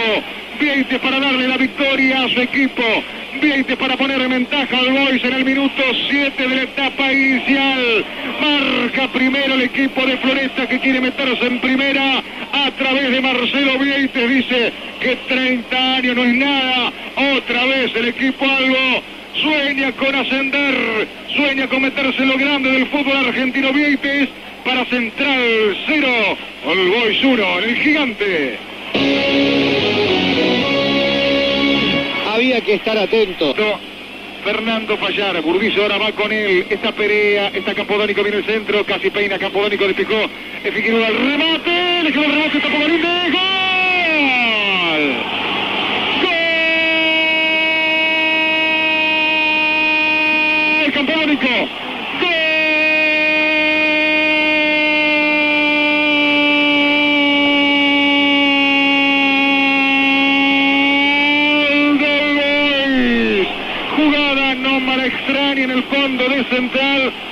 Pidiendo upside, remate profundo. mente del Dipi Vela tapó Galinde sobre el caño derecho, dio el rebote y ahí estaba con el olfato, con el instinto goleador campodónico, el máximo anotador de Floresta en la B Nacional. Campodónico sobre el final del primer tiempo lo lleva a lo alto a la gloria, algo que parecía épico, algo que parecía que era imposible en lo previo pensar que el Boys podía arrebatarle el sueño al canalla de permanecer en la categoría. Minuto 43, Campodónico para Central 0 el Boys 2. Ahí tiró no hubo falta, no hubo falta de Carmelo.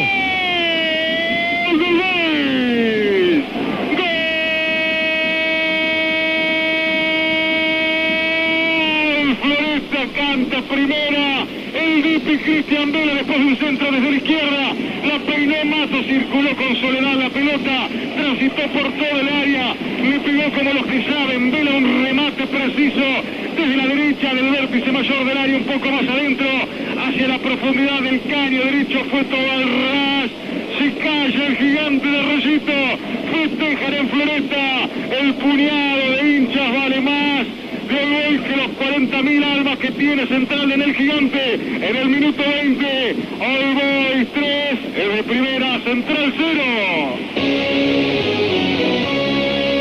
¿Cómo fue que le dejaron pegar a Vela de nuevo? Porque Vela le había pegado en aquel rebote para el segundo gol de Campodónico. Y otra vez, a la salida de un tiro de esquina, la pelota fue pasando toda el área.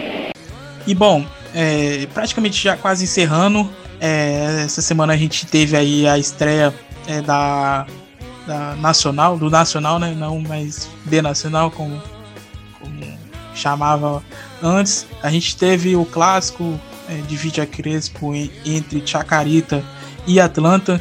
É, jogo aí bastante interessante de assistir, é, de, de, expulsões para ambos os lados.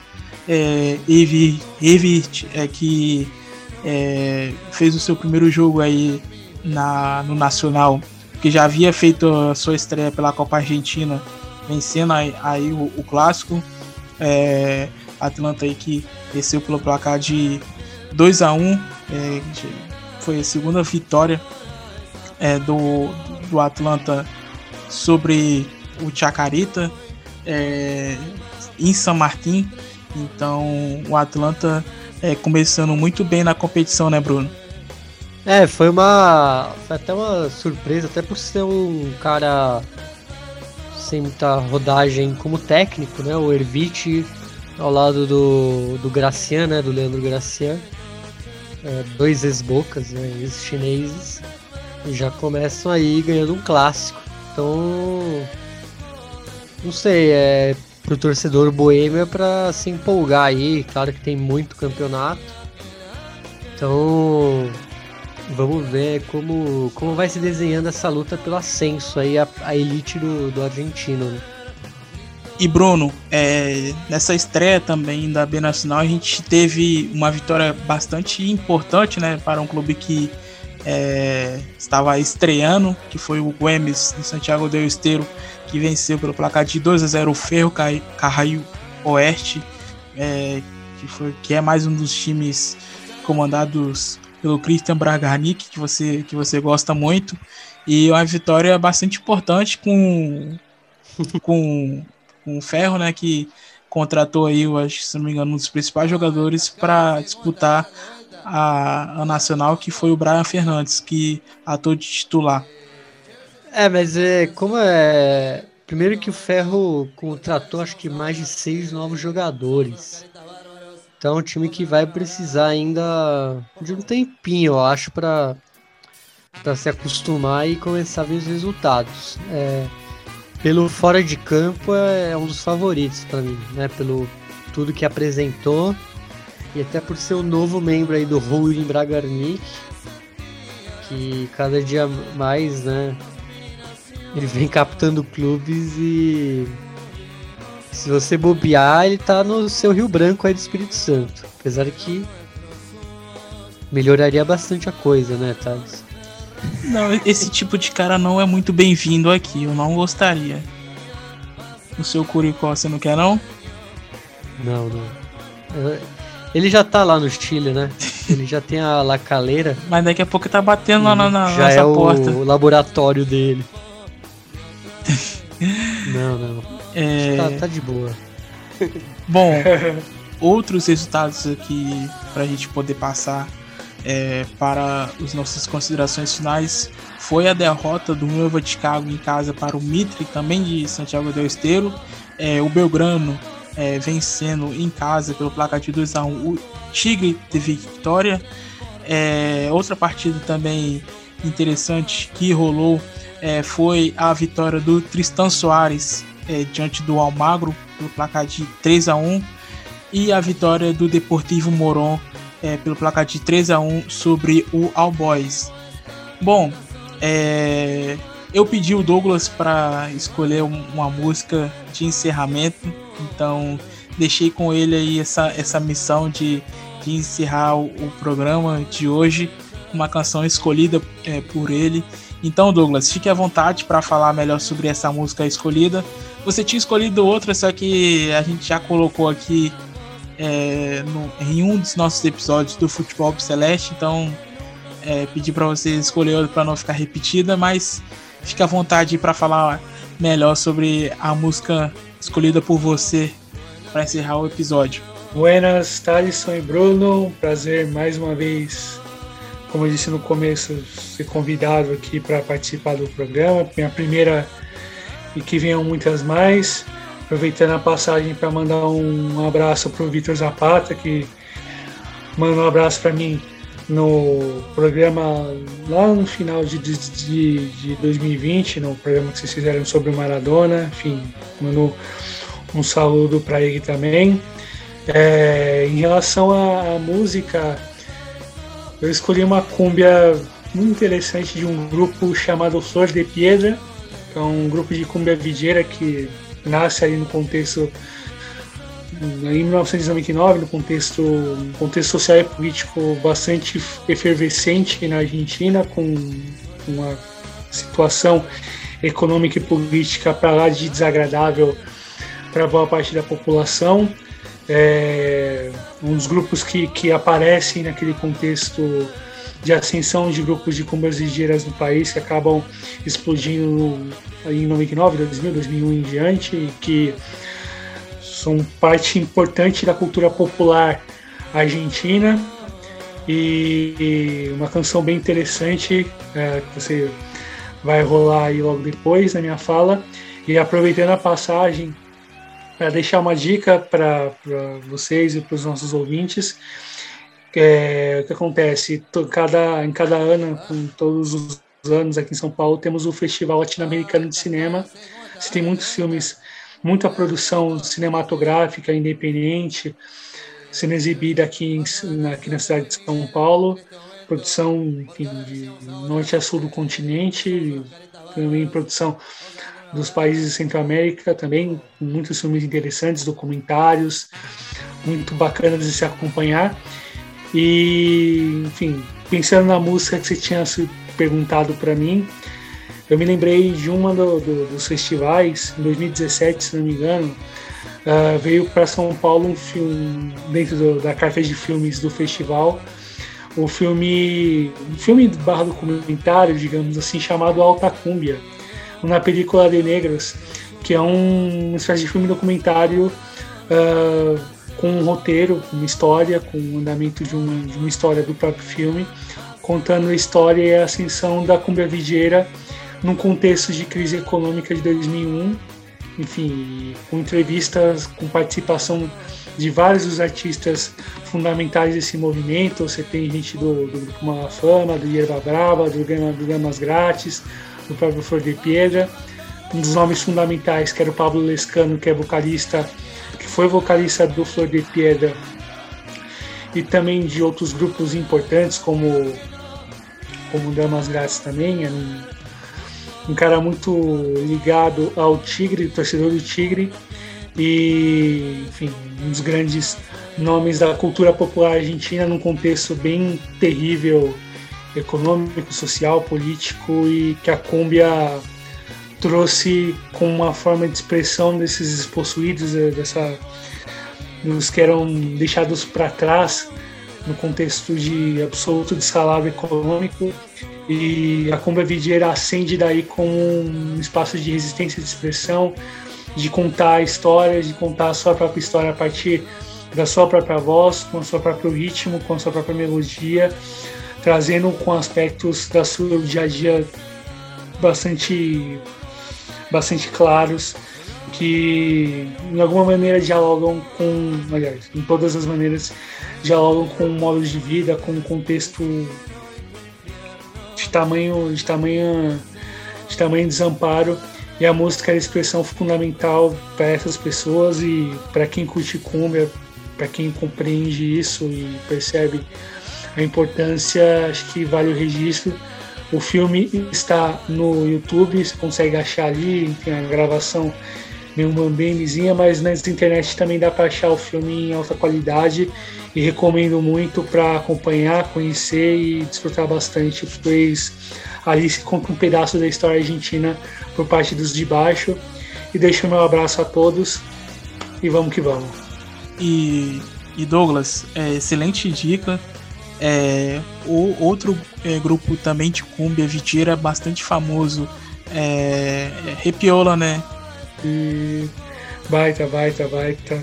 E, enfim, é um dos grandes expoentes da cumbia vigeira é, produzida na Argentina com coisas de altíssimo nível, assim, em relação à produção de letras, o, o como crítica social, mas como, mas como isso se aborda, é lógico. O, as letras dialogam com cada tempo e, e situações que os letristas que, e quem interpreta também recebe e faz isso acontecer, mas a cumbia vigeira como expressão cultural, a gente tem como expressão popular, sobretudo, é fundamental para a gente entender muita coisa que aconteceu no país ali quando ela surge, muita coisa para compreender o que é o país hoje.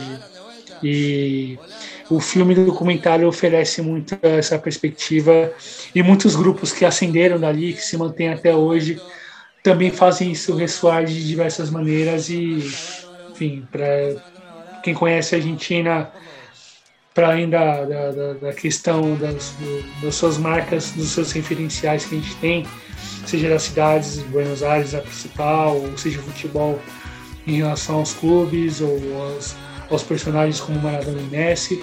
Se a gente olhar para a música, para a produção musical, temos o tango, em boa medida os ritmos e os seus desdobramentos históricos com o passar dos anos e nos últimos 20 anos, 25 anos, se a gente quiser fazer um recorte temporal, a Cumbia Vieira com um desdobramento da Cumbia, mas com uma, uma abordagem mais atenta e bastante clara às questões sociais do dia a dia de quem produz, ou de quem canta e de quem interpreta a realidade da Cumbia e da produção musical no país.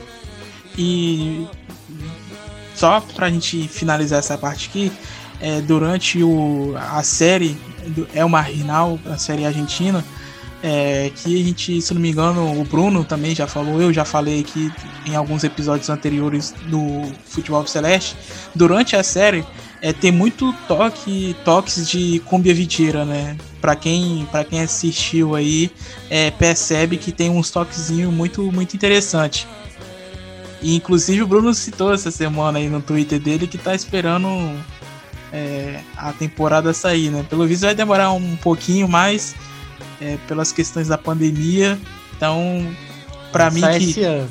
é vai demorar, mas para quem matou aí eh, as temporadas em seguidas, fica um pouco de abstinência porque a série é muito boa. Então tem esses toquezinhos de Combivitira para quem quiser acompanhar, tá disponível aí na naquela plataforma de streaming, né, meu caro Bruno Nunes?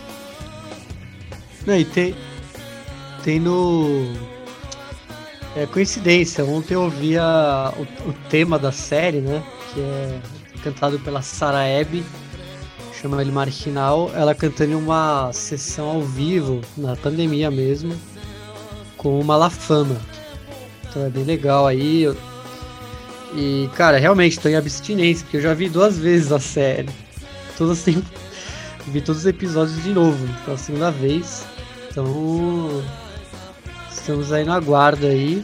Fora que é uma série bem futeboleira, né? Você vê ali uniformes do. Belgrano. Né, o, o, o anãozinho lá do, do Belgrano, né? O Colegiales, É. agropecuário de Carlos Casares, né? E tem, tem o Schiavi, tem é, o, o, o Flávio. tem o Rodrigo Mora. E o né? Rodrigo Mora no, disputando a partida, né? É, exatamente.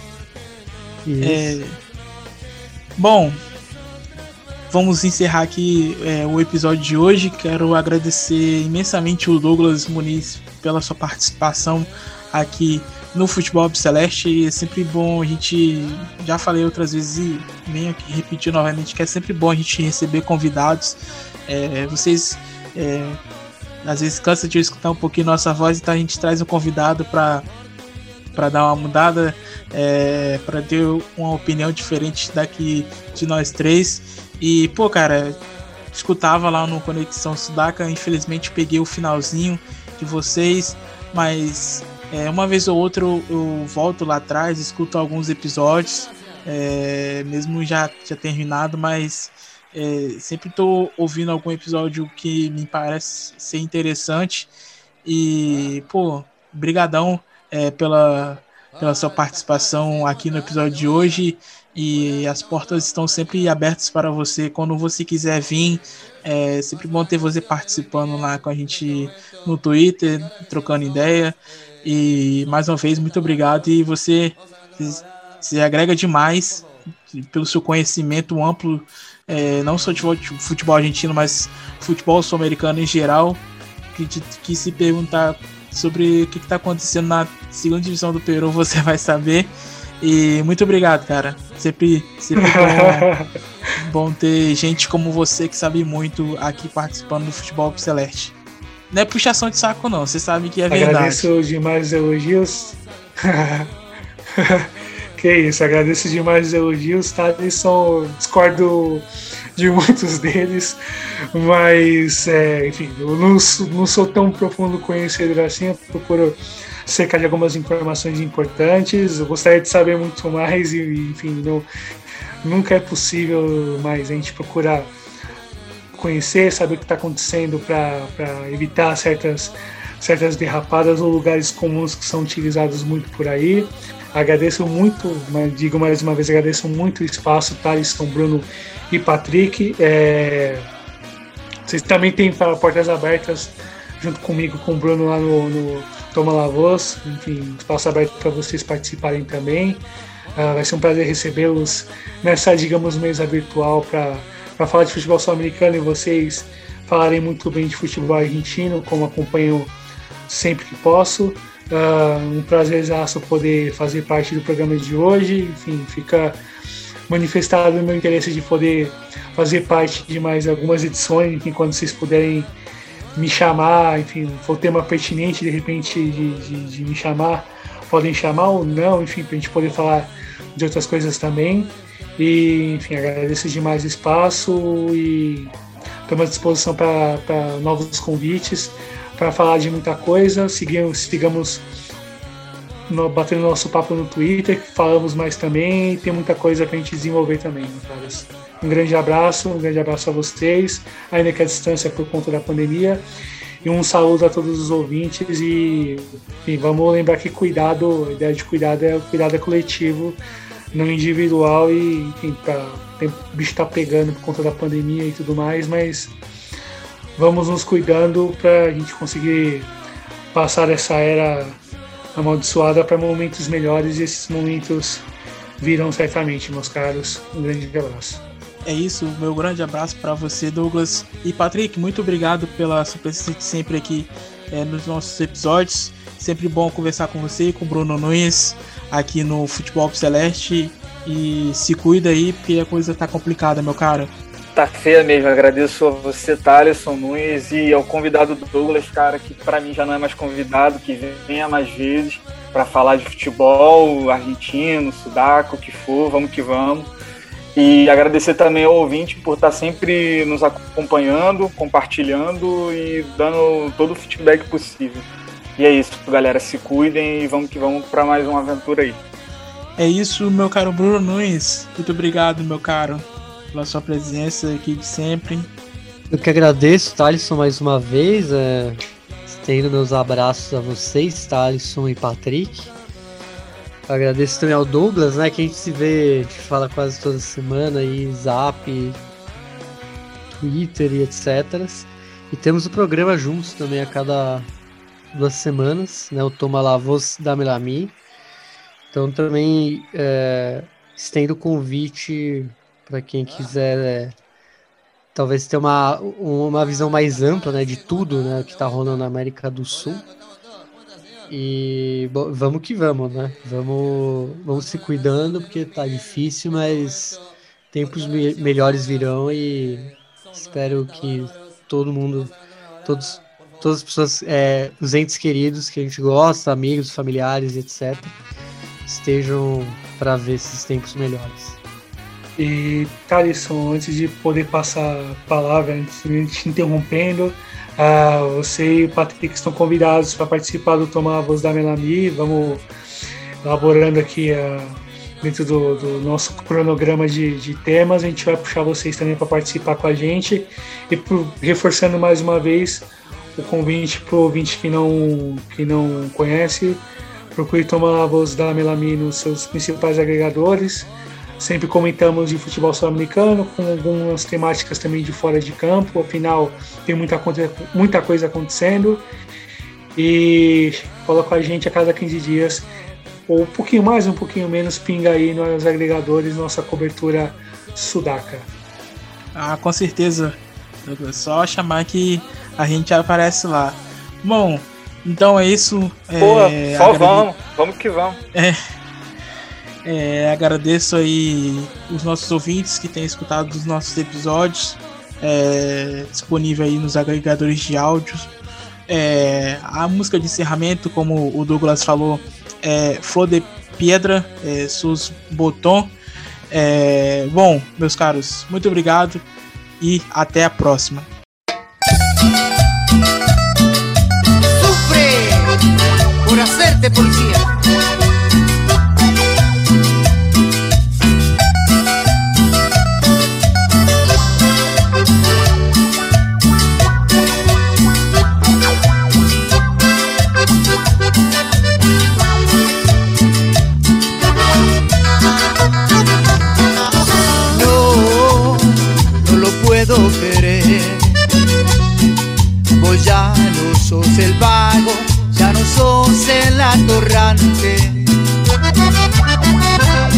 Que los pibes lo llamaban el picante.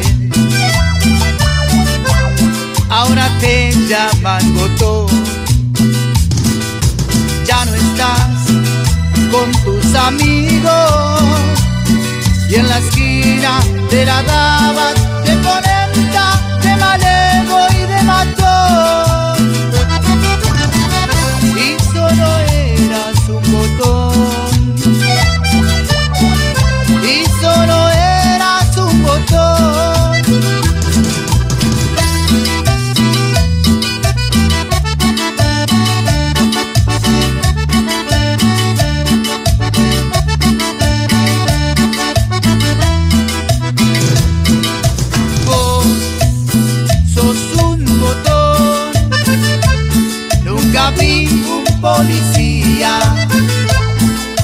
Amargo como vos. Vos sos un botón, nunca vi un policía tan amargo como vos.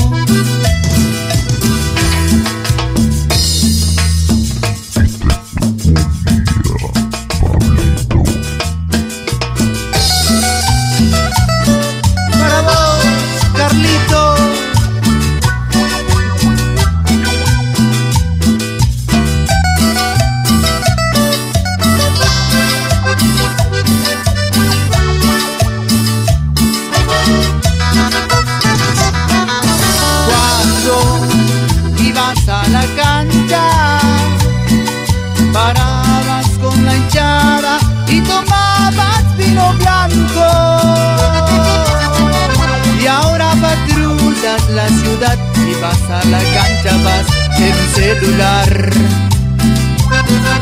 Y a tus amigos andas arrestando.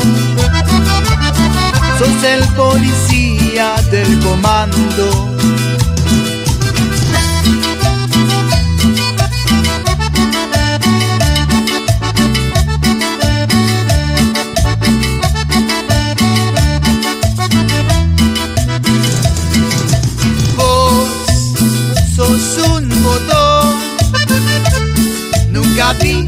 Policía tan amargo como vos. Vos sos un botón, nunca vi un policía tan amargo